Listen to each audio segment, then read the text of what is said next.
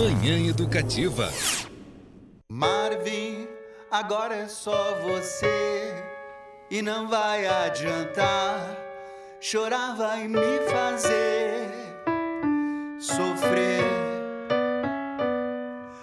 Marvin, a vida é pra valer. Eu fiz o meu melhor e o seu destino eu sei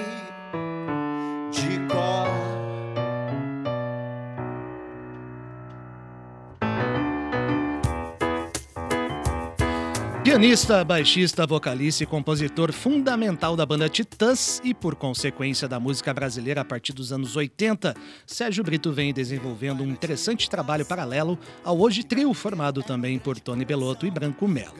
Com carreira fundamentada no rock e no punk e também nas cicatrizes do exílio, vale lembrar né, que a família de Sérgio teve que deixar o país após o golpe militar de 1964.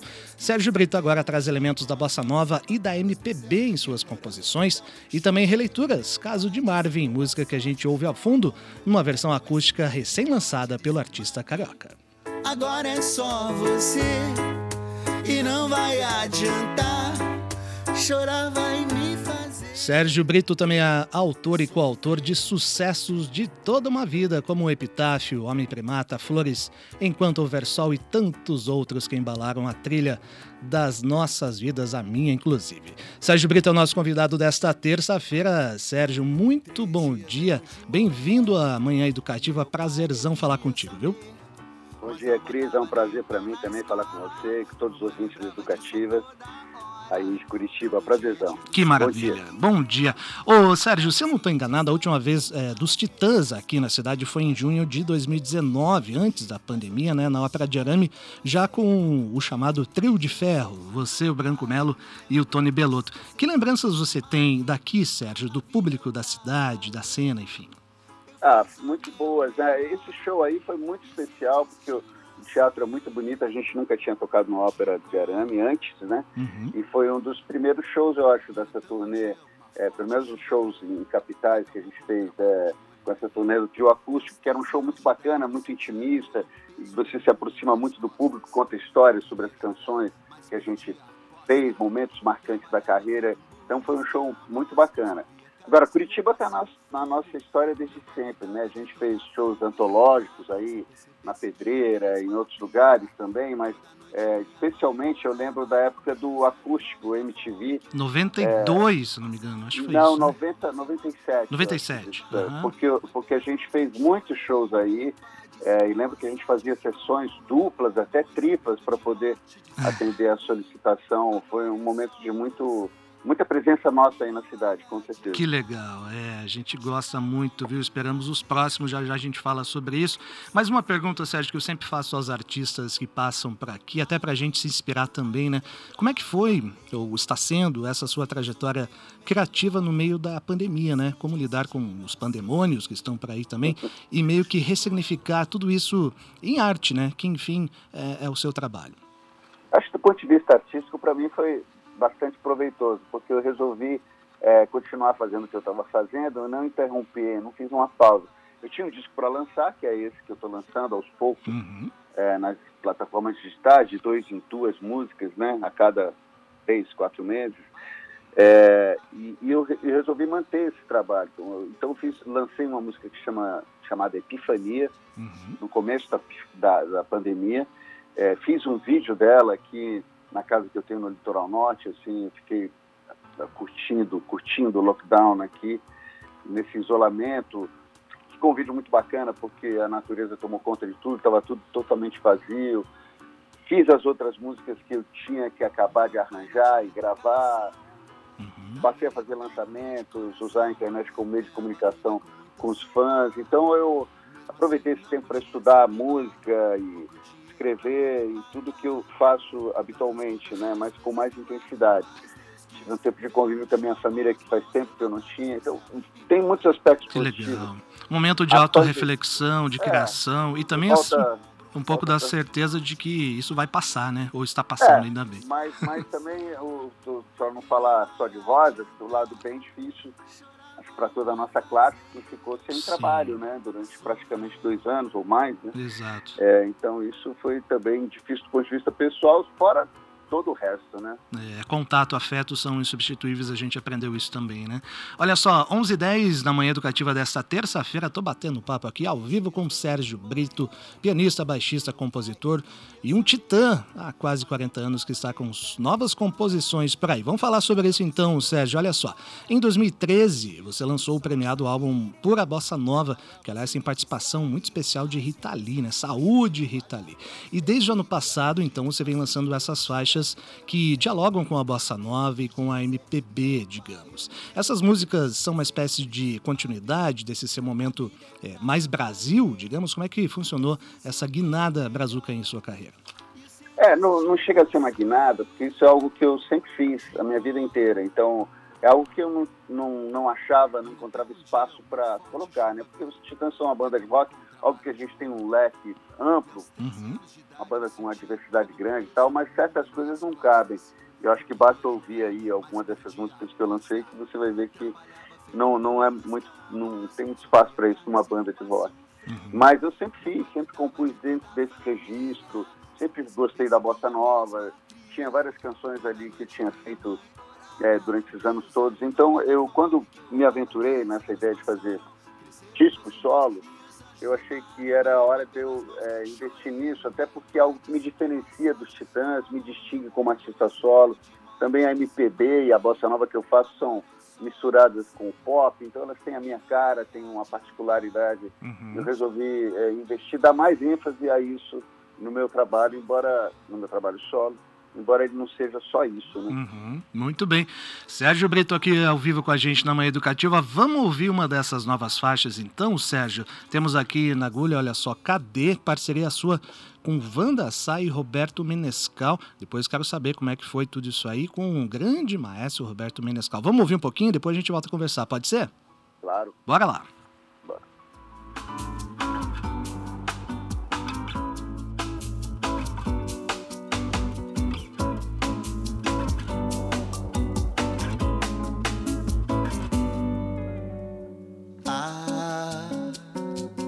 Tanta certeza e pra quê? E agora? Quem vai sofrer é você. Ah, quanta beleza e cadê? E agora? Anoiteceu, o sol já foi embora.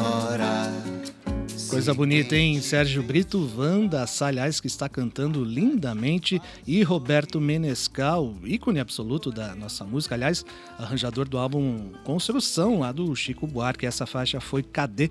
Tem um vídeo muito bonito também, Sérgio. Conta um pouquinho desse encontro aí entre vocês, os caminhos dessa composição.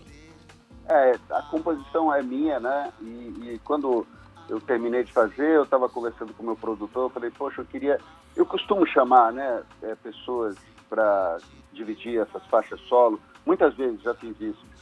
E aproveito a oportunidade para chamar pessoas que eu gosto, que eu admiro, que uhum. acho que musicalmente podem contribuir.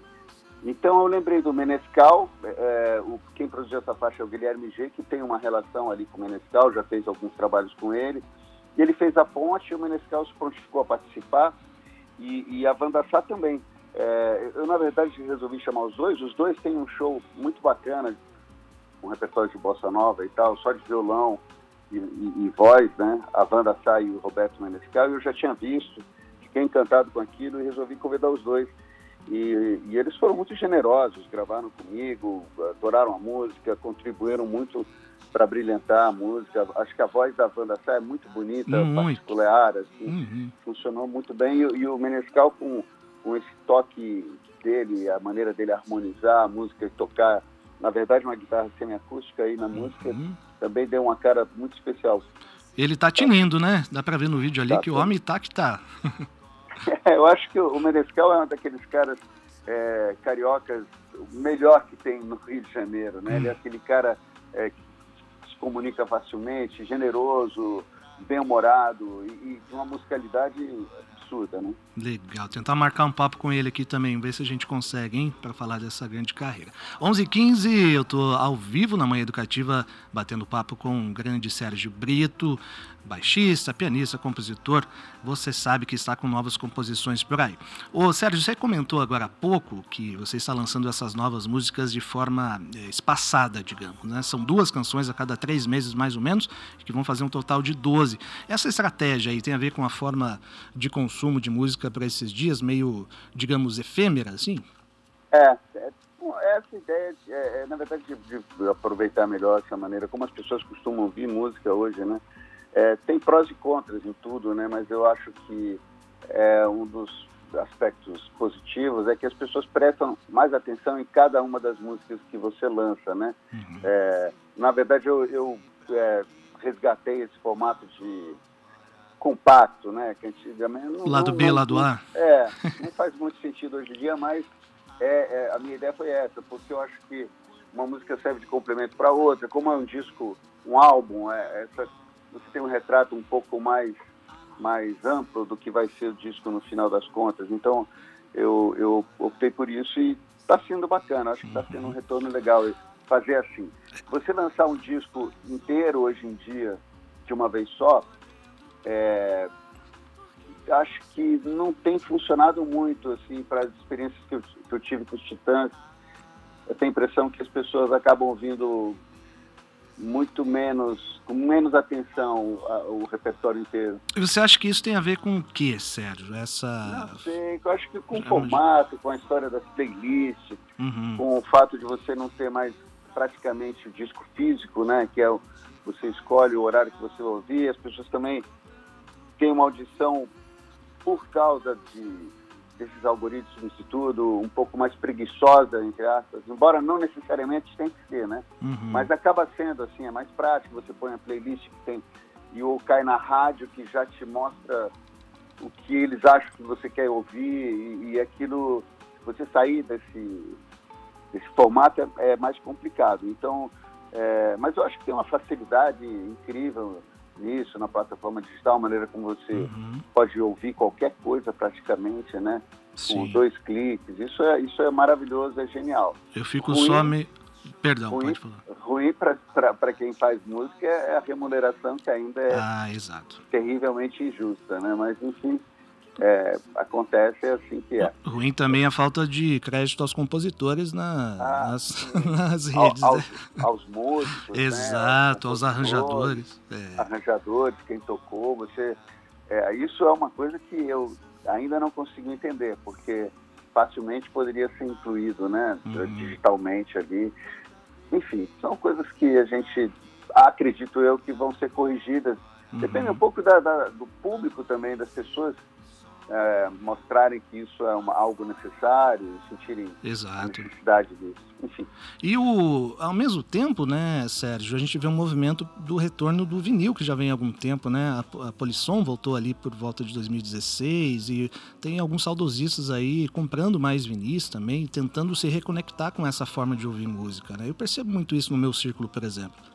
É, eu acho que é bacana. Eu mesmo ainda não me reconectei nessa forma de ouvir música você ter uma ideia, mas eu acho bacana porque tem essa relação com o objeto, que é, essa coisa das capas. Eu fiz algumas capas dos discos dos Titãs, dos meus discos solo, uhum. fiz artes plásticas, acho que complemento essa coisa visual toda que tinha no objeto físico, né, no formato físico, era muito bacana e faz muita falta. Eu acho que é, é quase como um livro, né? Assim, é. é o, o, disco de vinil. Tem assim, outra então, relação, né? Tem outra relação e, e espero que isso ganhe mais fôlego e, e faça realmente assim, alguma diferença no mercado. Maravilha. Enquanto, eu, eu, acho que é uma, é uma, é uma curtição de algumas pessoas e um mercado muito de nicho, assim, né? Uhum. É, às vezes eu nem sei se para o artista vale a pena, do ponto de vista comercial, lançar. Assim, eu acho que a maioria lança como uma forma de. quase como uma peça de marketing. Um fetiche, às vezes. Né? É, um fetiche pessoal, né? Assim, de falar, pô, tem aquele registrei dessa maneira. Isso. Que é válido também. Claro, claro, tudo é válido. Muito bem, pessoal. Sérgio Brito ao vivo aqui com a gente. Vamos de mais música? Agora, O Tempo das Palavras, uma é parceria sua com a Margarete Menezes? Sua composição é, é sua? Ela... É, é, as composições são sempre só minhas, mas uhum. eu, as pessoas são parceiras no sentido da interpretação, né? São, uhum. Fala, dividem um fala um pouquinho dessa música pra gente, Sérgio. Ah, essa música é uma música que tem um arranjo muito interessante, eu acho, de, de, de cordas e madeiras, e tem um piano muito bem é, também arranjado. A participação da Margarete também contribui muito para o sentido do que a música está dizendo. Ela tem uma voz incrível também, forte. Sim. Mais uma vez, é um exemplo disso de eu pensar. As minhas escolhas é, nesses featurings, por assim dizer, são bem mais musicais do que outra coisa qualquer, né? Eu sempre penso no timbre da voz da pessoa, se aquilo vai combinar com o que está dizendo. Uhum. E, obviamente, com a afinidade que eu tenho com, com esses artistas, né? A Margarete também foi um encontro desses. Eu tinha um contato dela, liguei para ela, falei que tinha uma música, ela ouviu, gostou. Numa passagem para São Paulo, ela, uma tarde que ela tinha livre, eu fui pegar ela de Uber no Nossa. hotel. e a gente foi pro estúdio, gravou ali.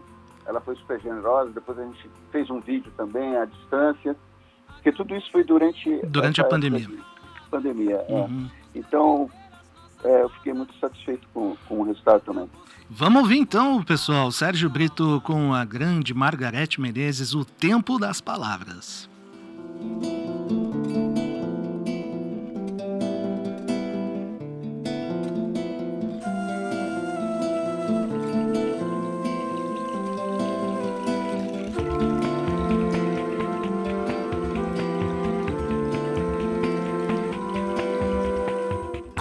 Acabou-se o tempo das palavras, vamos esquecer as nossas mágoas. Acabou-se o tempo das palavras, vamos esquecer. E viver e viver, aprender a fazer mais com menos. E viver e viver, aprender. Muito bem, Sérgio Brito e Margarete Menezes, o tempo das palavras. Que bonito, Sérgio. De quem que é o arranjo dessa faixa? É do Guilherme G. Ele fez é, esse arranjo de flautas e madeiras, né? Uhum. É, ele produziu um, a metade, mais ou menos, das minhas músicas aí para esse disco. É um produtor carioca, muito bacana, músico genial, recomendo. Quem não procure saber, ele está aí nas, nas mídias sociais. Não é? Maravilha. O Tempo das Palavras, uma das muitas músicas que o Sérgio vem lançando a conta-gotas, digamos, né? Faz um tempinho aí. Procure lá no, nas, nas, plataformas de streaming e, claro, aqui na Rádio Educativa a gente toca também. Ô Sérgio, queria falar de uma curiosidade muito bem-vinda. A sua música Tradição, parceria com Paulo Miklos, foi uhum. gravada por Elza Soares, né, no álbum Planeta Fome, o último registro lançado por ela em 2019, é uma coincidência é, ou não, enfim, você que tem essa ligação com cantoras, mulheres, né, mas e aí, já deu para absorver como é que vai ser o Brasil sem Elza e como é que foi essa, essa parceria aí, como é que foi o contato com ela? Ah, bom, primeiro, antes de mais nada, uma perda muito grande, uma pessoa que realmente atravessou a história da música popular brasileira, extremamente ativa, sempre criativa, procurando se renovar a cada momento, a cada instante, um discurso muito forte, pertinente, enfim, sem palavras, né, para dizer a falta que, que vai fazer a Elza, uma pessoa incrível. É, essa música eu tinha feito com o Paulo algum tempo atrás, até a gente chegou a tocar os Titãs um tempo, uhum. é, porque a gente, quando estava fazendo disco em Engatu, ela foi uma das candidatas ali a entrar, mas ela realmente não tem a ver com, com aquele disco. E ela tem um, um ingrediente de samba muito forte, assim, Sim. na composição, na melodia, na harmonia dela. Então ela ficou ali encostada e a gente resolveu não gravar. E, enfim, eu, eu naturalmente tinha mais apego a ela, porque acho que eu fiz a maior parte da letra e da, da melodia. E, e depois, alguns anos depois, o, o Rafael Ramos, que é o da DEC Discos, que é Sim. também produtor, da, é, me ligou e falou assim, pô, Brito, você não tem alguma coisa que você acha que a Elza possa cantar? Porque ela queria ter, ouvir e tal, escolhendo um repertório novo. Eu mandei essa e outras músicas, mas ela gostou especialmente dessa, resolveu gravar. Que privilégio, hein, cara? Fiquei muito feliz, foi uma honra, um privilégio. E depois disso, a gente ainda teve a felicidade de gravar uma versão de comida, aqui já como trio, né? Uhum. Eu, Branco e Tony, com a Elsa também. Depois desse, desse, desse disco aí, depois do Planos da Fome, eles lançaram um disco com comida, um single com comida, o nós três e a Elza, a gente fez um vídeo também muito bacana do Marcos Hermes. Então, é, a gente teve um. se reaproximou nesse final da vida dela, foi muito bacana e uma honra, como você falou. Que legal. Grande, grande, eterna Elza Deusa Soares. 11:25 h 25 na manhã educativa desta terça-feira, ao vivo aqui com Sérgio Brito. E, bom, não tem como, né, Sérgio? Vamos falar um pouquinho de Titãs. 40 anos em 2022, é isso, né?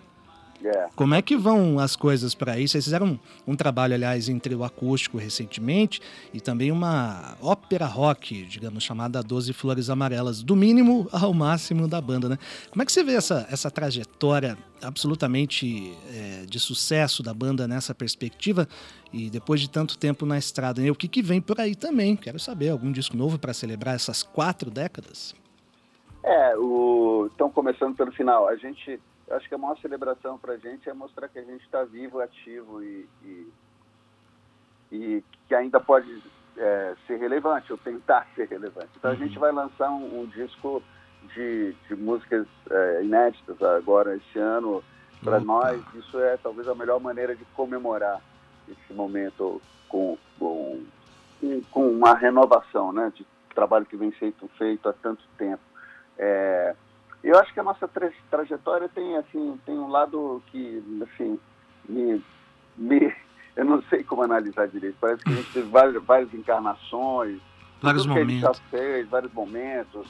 Também pelo fato de terem saído várias pessoas da banda e, e a uhum. gente parece que é uma banda que foi várias, assim, não sei explicar disso, uhum. mas é uma trajetória longa e bacana e eu acho que a gente, em todos os momentos, só sempre é, se guiou pela essa vontade artística, de realização artística, sempre foi uhum. o nosso foco maior, independente de qualquer coisa. Queria que você, se pudesse, comentasse um pouquinho mais sobre esse disco, né? Se vocês já estão compondo, o que, que você o que, que vocês pensam em termos de, de pegada, de repertório, e se há alguma chance de reunir a banda toda, o Arnaldo e Nando, enfim, para algum show comemorativo por aí, ou não tem isso no projeto? Olha, o show, assim, o, o, disco de Inéditas é uma coisa e essa comemoração seria outra, né? Uhum. O, o, esse disco de Inéditas tem uma, uma, talvez uma volta às guitarras, eu acho que eu posso dizer que é um disco mais de rock mesmo, assim, que tem, obviamente, essa diversidade que é típica da gente, mas eu acho que se tem algo que eu posso adiantar é isso, é um disco mais, uma pegada mais roqueira. É, tem algumas surpresas bacanas, mas eu não vou ficar adiantando, porque também a, a, a gente adianta tudo tanto hoje em dia, né? É. Quando as coisas acontecem, parece que perderam a graça. Você tem razão. Enfim. É verdade. Mas jornal, eu... jornalista é assim mesmo, você sabe como é que é também. É, é, é, mas é que agora hoje em dia isso parte dos artistas, né? Certo. É, todo mundo fica. Mas, enfim, é, é, a coisa do, da comemoração, de um show comemorativo, é uma coisa que a gente ainda está analisando o que vai fazer, como vai fazer, né? 40 anos não somos, somos nós que, que, fazemos, não, né? 80, é, é, a geração de 80 toda. É verdade. Está fazendo, dependendo do, do, marco que eles é, escolheram, né? Assim, ah, foi o primeiro disco, foi o primeiro show, mais ou menos todos têm 40 anos de, uhum. de atividade, né?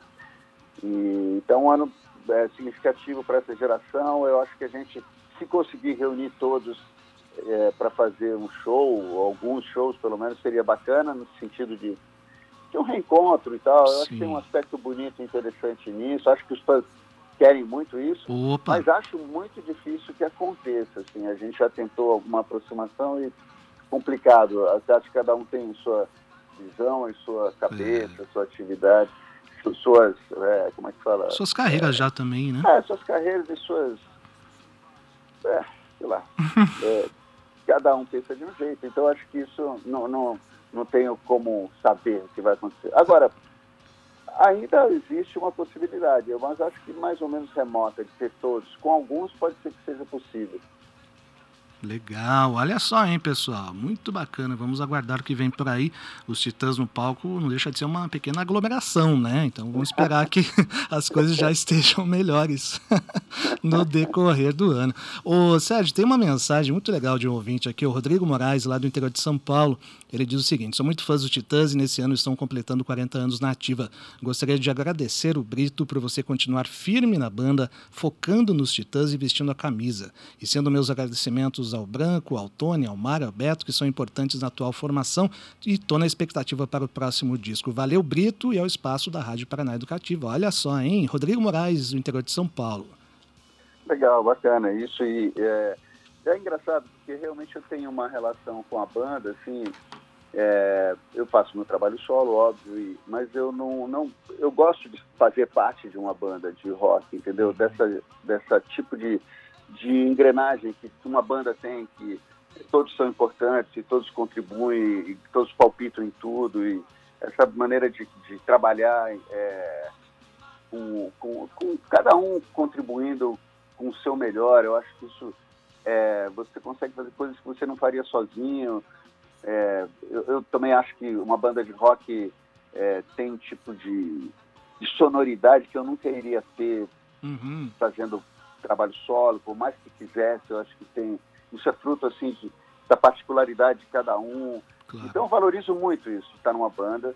É, e assim como valorizo também meu trabalho solo e acho que a única assim, a ressalva que eu faço é que eu gostaria de equilibrar um pouco mais essa, essa balança, assim, quer dizer, o, a minha carreira solo acho precisa de um pouco mais de espaço. É essa nossa função para aqui também, viu? É, é, isso eu agradeço enormemente. Eu acho que é, poder mostrar as músicas em rádio, abrir a cabeça das pessoas, mostrar que eu não, não faço só o que faço na banda. A possibilidade de fazer shows também é algo que eu gostaria de ter maior e tal, mas é algo que, que aos poucos eu vou ajustando e tenho ajustado. Então, eu, eu acho que eu estou estou satisfeito e, e, consigo conciliar as duas coisas bem. Maravilha, pessoal. 11h30 agora, na Manhã Educativa desta terça-feira, tive o prazer imenso de conversar ao vivo com o Sérgio Brito, músico, cantor, artista plástico, compositor, nome fundamental do rock brasileiro, que agora navega por outras águas, não tão diferentes assim. Ô, Sérgio, eu não queria jogar água no nosso chopp, mas eu queria acabar com Titãs, pode ser? Ah, fica à vontade. Homem Primata, vamos lá? Vamos. da, do disco Cabeça Dinossauro de 1986, composição de Sérgio Brito. Sérgio, valeu muito pelo papo, sucesso para você, seja sempre bem-vindo aqui a Curitiba e à Rádio Educativa. Valeu, muito obrigado, que agradeço a você e aos ouvintes da Rádio Educativa. Abraço. Abraço.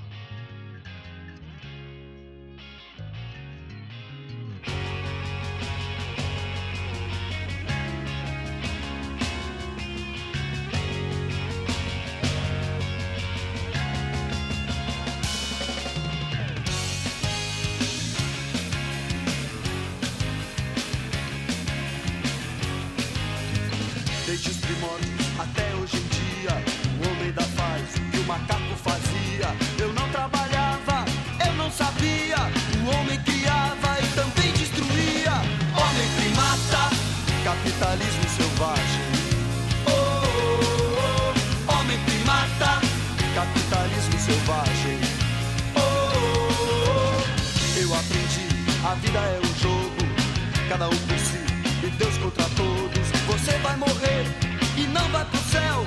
É bom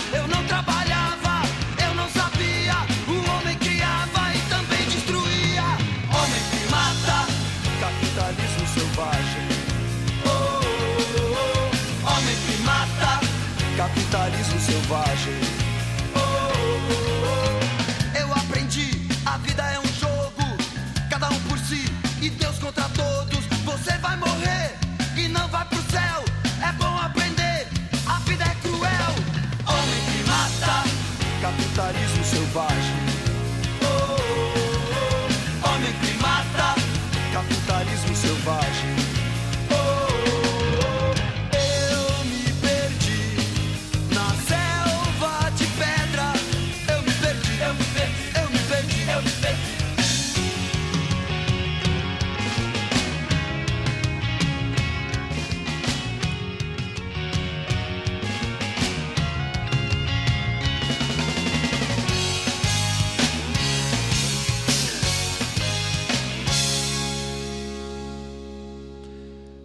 Homem Primata aqui com os Titãs Composição do nosso entrevistado de hoje, Sérgio Brito, faça faixa do baita disco Cabeça Dinossauro de 1986, 2022, 40 anos dos Titãs. 11h35. Manhã Educativa volta já.